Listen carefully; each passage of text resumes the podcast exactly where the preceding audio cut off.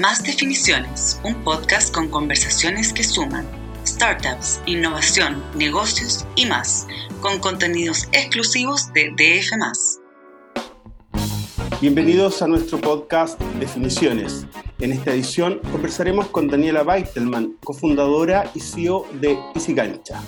Daniela es ingeniera civil industrial de la Universidad de Chile, trabajó por más de 14 años en LAN, hoy LATAM, donde conoció a su actual socio Roberto, del Roberto de Campo, perdón, con quien en 2016 fundaron Easy Cancha, una startup que ya es la principal plataforma de gestión de clubes y espacios deportivos en Chile y en la región, con presencia en Brasil, Argentina, Colombia y Ecuador. Y la noticia de esta semana, ahora van a llegar a Australia y a todo el Asia-Pacífico. Daniela, junto con agradecer tu participación, cuéntanos, ¿por qué están mirando a Australia? ¿Y cuándo partió esta decisión de eh, entrar a estos nuevos mercados? Hola Fernando. Eh, en realidad, más que llegar a Australia específicamente, nosotros siempre nacimos eh, pensando a modo global. Siempre hemos querido, en el fondo, crecer e ir conquistando más pedacitos de la tierra, siempre con el propósito de incentivar el deporte y la vida sana, que es nuestro principal objetivo.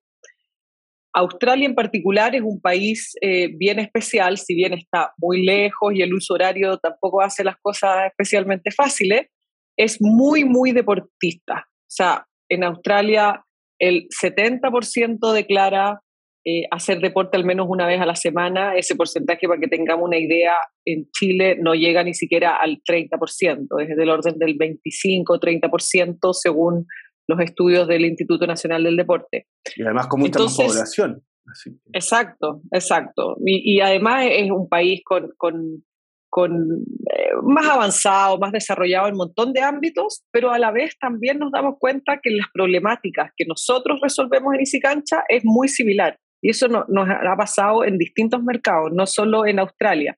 ¿Cuáles son esas problemáticas, Daniela? En realidad todos los problemas que uno enfrenta a la hora de decidir salir a practicar un deporte. Por ejemplo, encontrar un lugar donde jugar, hacer la reserva, hacer el pago de la cancha, encontrar un partner con quien jugar. Hoy día mucha gente eh, no juega tenis, por ejemplo, porque no tiene con quién jugar. Le encantaría jugar, pero no sé, pues tu compañero de siempre con el que jugabas se lesiona y tú te quedas sin jugar, siendo que tú no estás lesionado. Entonces, al final son muchas problemáticas que nosotros nos propusimos abordar y resolver con, con Easy Cancha para que se te facilite todo y ya no hayan excusas para no hacer deporte. Ah, ok. Qué, interesante eso. Y los, los porcentajes o, la relevancia de cada, de, cada uno de estos hechos, me imagino que también son similares en, en todos los lugares, ¿o no? El tema de que falta un partner, que no hay cómo pagar, es como muy similar en, en, relación eh, independiente del, del desarrollo. De hecho, es muy similar.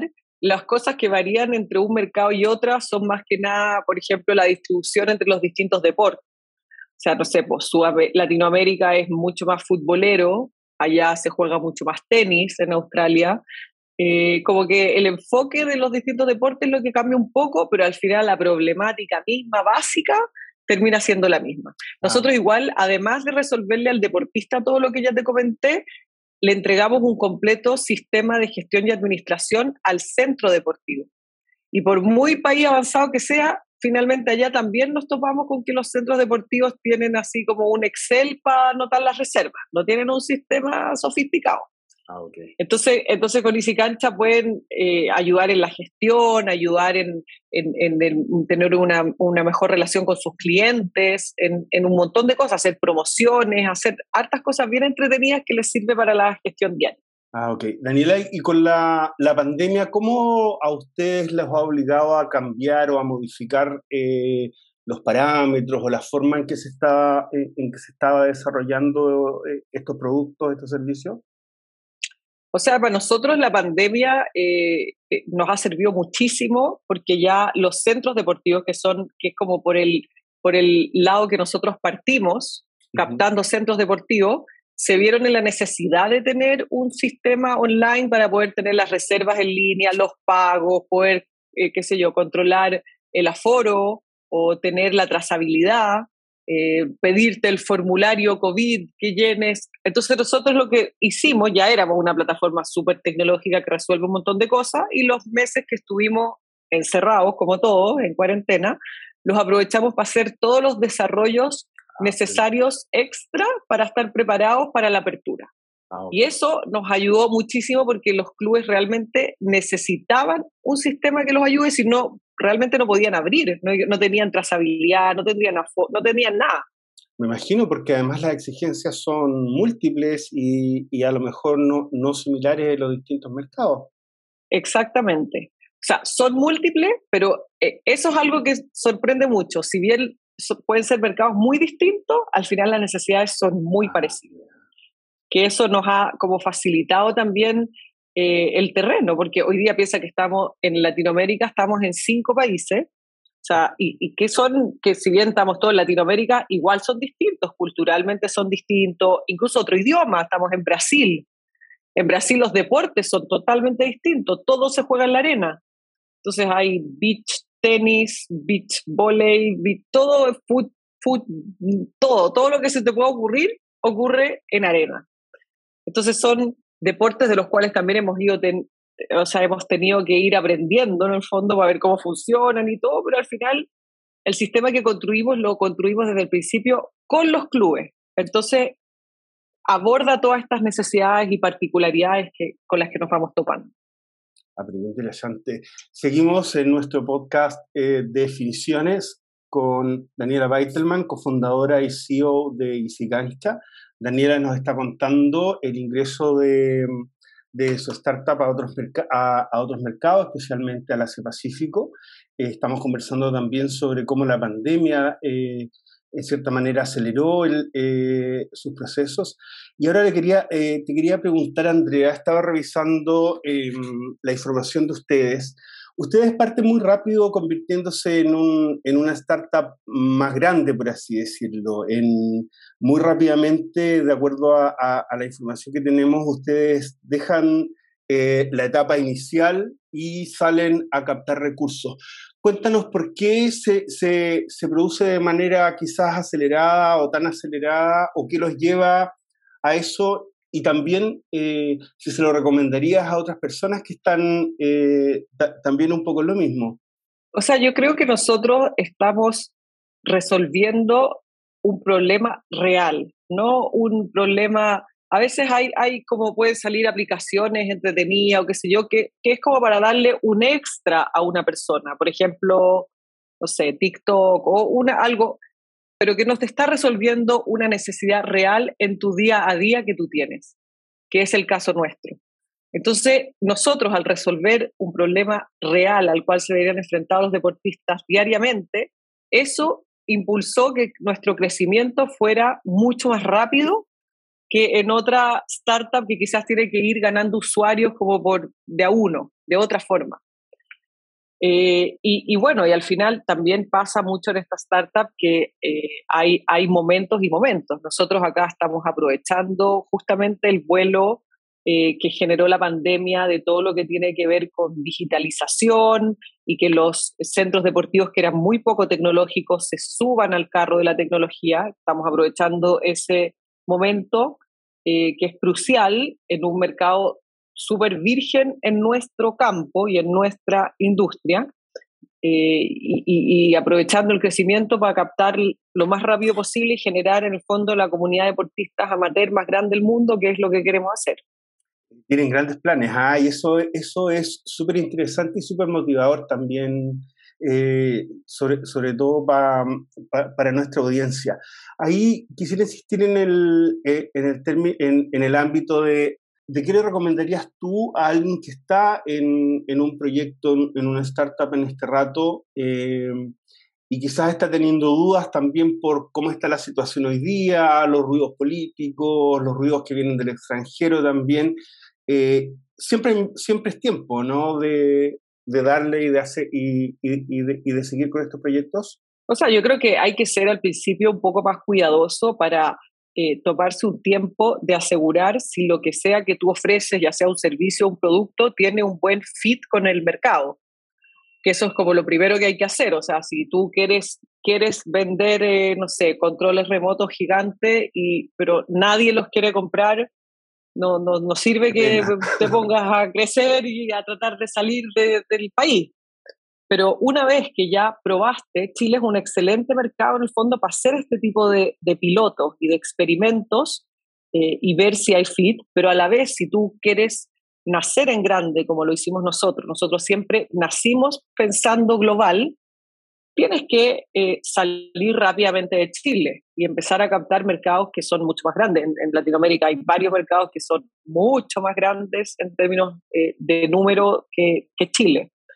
Entonces, al final, ¿qué recomendaría yo? Probar y si ya uno hace el check, el doble check de que hay eh, como product fit con el, con el mercado, empezar a pensar cómo es que vamos a salir. Y ahí también hay muchos desafíos, porque hay desafíos desde el producto, la ejecución, hasta temas legales, temas de, de, marca, de, un montón de cosas que hay que tener como harto cuidado y que uno pierde harto tiempo en, en cosas que uno siente que agrega poco valor, pero hay que hacerlo.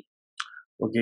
Em, convencer o seducir a los, a, los inversionistas. Eh, para ustedes fue rápido, ¿verdad? Eh, precisamente, eh, me imagino, por las características del, del, proyecto. Pero junto con pedirte que me cuentes un poquito de eso, también te pediría si nos, no, qué le podrías recomendar también a, la, a, los que están en, en, en etapas de, parecidas de, de su proyecto. O sea, en, esta etapa, cuando uno está eh, al principio partiendo, los inversionistas en general, el 80% de la apuesta es sobre los emprendedores. Son, esas son las cosas en que se fijan, si tienen las capacidades de al menos intentar con toda su fuerza de cumplir lo que están hablando. Los inversionistas tienen mucha experiencia y saben que cuando uno llega con un plan de aquí a cinco años, hay un 90% de probabilidad que ese plan no se cumpla por 80 motivos, porque, porque no se cumplió o porque tomó otro rumbo a mitad de camino, porque al final ese no era el producto, era otro. Muchas cosas pasan. Pero es muy importante que estén los inversionistas, perdón, los emprendedores ahí, 100% dedicados. Son hartos detallitos que los inversionistas en el fondo eh, se van fijando. Y por supuesto, el tamaño del mercado es muy importante, tiene que ser un tamaño de mercado atractivo el que uno está abordando. Y finalmente, tener eh, bueno, hay inversionistas para todas las etapas, en realidad hay inversionistas de, muy, eh, de etapas muy tempranas que casi que con la idea te ponen alguna fichita, obviamente ahí es más barato poner esa fichita, mm. hay otros que son como menos arriesgados y prefieren ver que tú ya probaste tu, tu solución en el mercado y ver que, cómo anda. Y en esos casos uno ya tiene que llegar a estas reuniones con, con, con tracción, con ciertos gráficos que muestran que uno está creciendo mes a mes año a año, que los números se ven bien, en el fondo, que hay una, una buena proyección. Súper. Ahora eh, te quiero preguntar lo mismo, pero relacionado a ustedes. Eh, hoy día, eh, ¿en, qué etapa, ¿en qué etapa dirías tú que está Easy Cancha y, y qué es lo que viene también ahora? Hoy día nosotros ya estamos con súper buenos números de tracción. Tenemos alrededor de 500.000 deportistas en Easy Cancha, Estamos operando en cinco países en Latinoamérica y ahora partiendo también en Australia como puerta de Asia-Pacífico. Australia no es un mercado tan grande, pero sí nos sirve para poner ahí en el fondo un pie y ya empezar a explorar mercados más grandes. Estamos eh, a puertas de abrir nuevos mercados también por acá en la región. Y al final ahora lo que estamos haciendo es creciendo en tracción eh, generando, generando toda esta, esta comunidad de deportistas que tanto es lo que nos apasiona y a la vez también probando nuevas, nuevas funcionalidades y cosas atractivas de valor agregado que podamos darle a nuestros usuarios, como el tema, por ejemplo, del tenemos un Tinder, perdón, un Tinder del deporte en la aplicación, que en verdad es un match. Entonces tú puedes desafiar, si tú juegas tenis y no tienes con qué jugar, llenas tu perfil, puedes desafiar a alguien y si él acepta el desafío, se genera este match. Lo mismo en pádel, en racket, en varios deportes.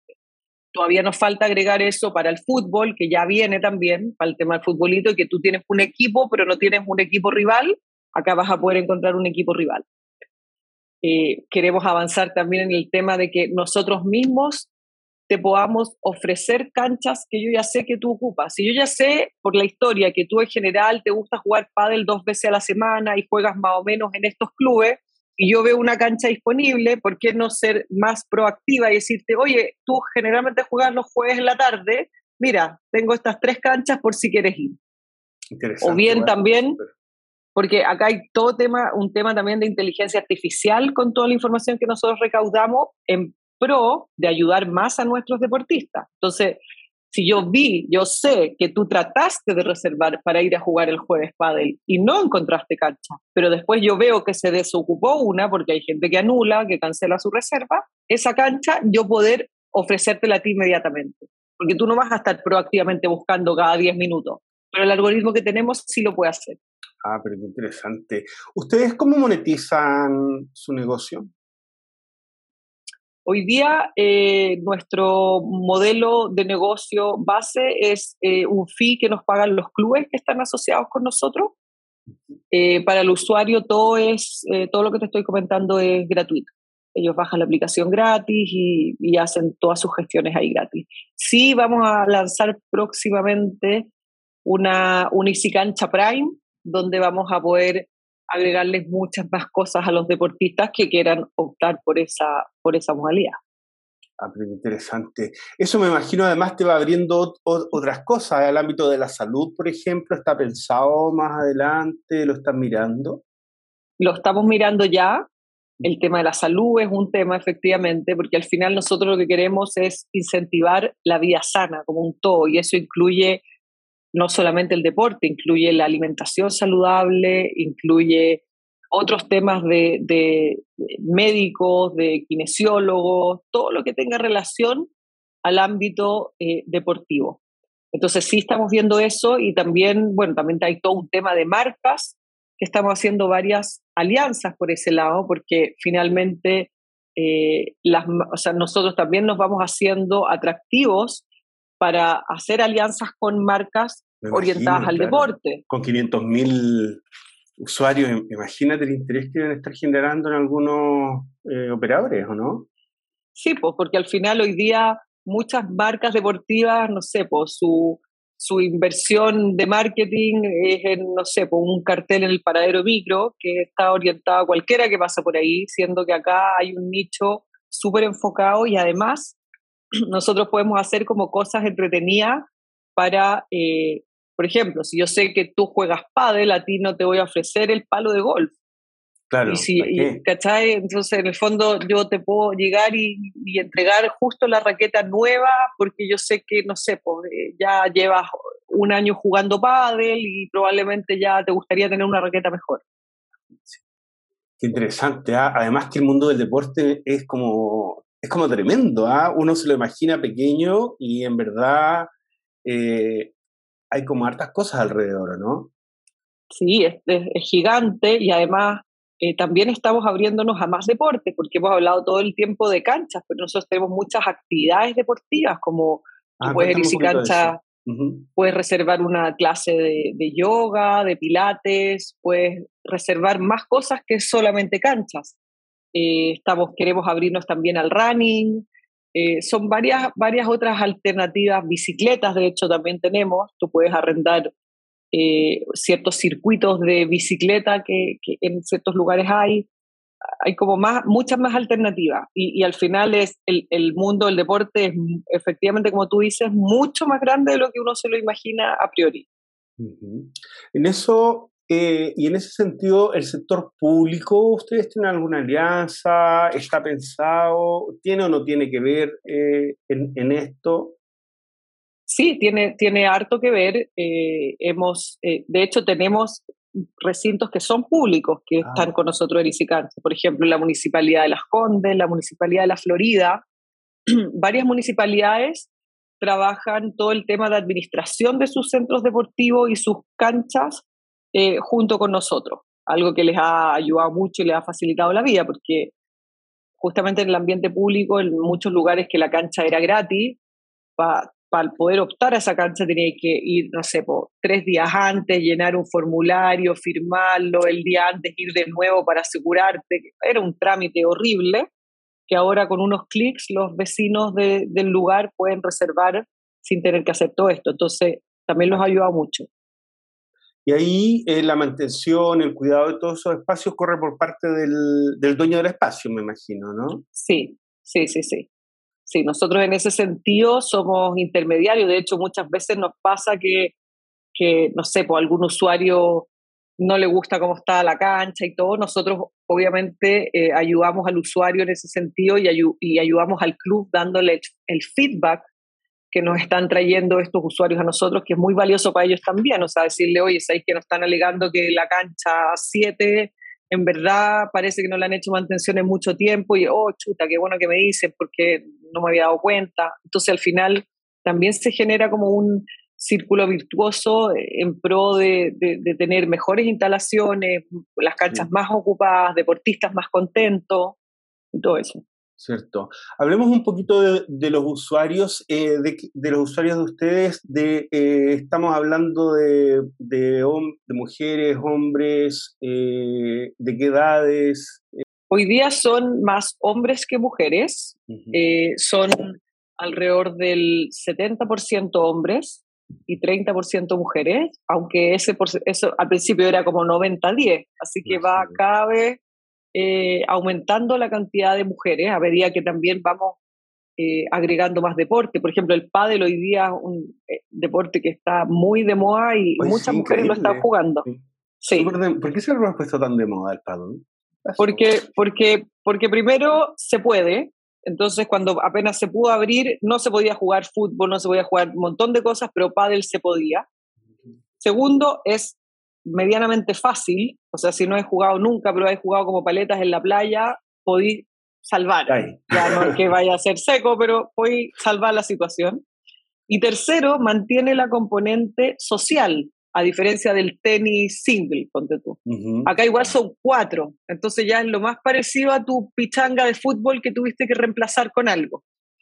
Y como, como es fácil, entonces ya por último cuatro amigos te da hasta para el tercer tiempo con cuatro amigos por ese lado ha, crecido muchísimo. Y respecto a la edad, mm. eh, la, mayoría, la mayoría tienen menos de 40, pero hemos entrado muy fuerte también con todo lo que tiene que ver con golf. Tenemos ah, muchos, muchos golfistas y clubes de golf.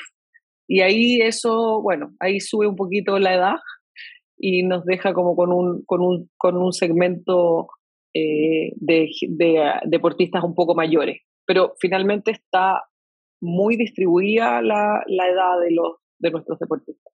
En los, en los otros mercados eh, latinoamericanos, eh, ¿ha sido fácil entrar? O sea, eh, regulatoriamente quizás para conseguir a lo mejor también las infraestructuras no privadas. ¿Cómo va eso? O sea, el desafío que, que tenemos en Isicancha cuando entramos a un nuevo mercado, en términos comerciales primero te respondo, siempre es captar a los primeros 30 clubes deportivos, que ahí de ah. verdad hay que ir puerta por puerta, golpeando, hola, tenemos este sistema, mira, te gustaría verlo, qué sé yo. ¿Por qué? Porque ¿qué es lo que pasa? ¿Qué es lo que experimentamos acá en Chile? Una vez que ya entraron estos 30 primeros, ya se empieza a correr la voz. Y ya también los clubes nos empiezan a llamar a nosotros, porque ven que su competidor que está en la cuadra al lado tiene Easy Cancha, entonces también quieren estar, no se pueden quedar fuera de la vitrina. Además, para los clubes piensa que es una tremenda vitrina estar en nuestro marketplace. Gigante, sí. Entonces, entonces se empieza a generar una, como una bola de nieve súper positiva en ese sentido cuando uno entra a un mercado nuevo. Pero claro, los primeros 30 hay que estar ahí club por club recorriendo. Nos llegan hoy día muchas solicitudes de clubes por Instagram, por Facebook, directamente a, nuestra página de contacto, de clubes que se quieren incorporar o que están abriendo un club y se quieren sumar. Así que después se genera como la vuelta y empieza todo a ser eh, súper fácil. Ya, hoy día están ustedes como en esa etapa en la que eligen en cierta manera también, ¿no? Claro, o sea, igual nosotros todos son súper bienvenidos y, todos encantados que estén todos con nosotros, pero, pero sí estamos en la etapa en que a nosotros ya nos contactan para entrar a Easy Cancha. Que eso obviamente siempre es bienvenido.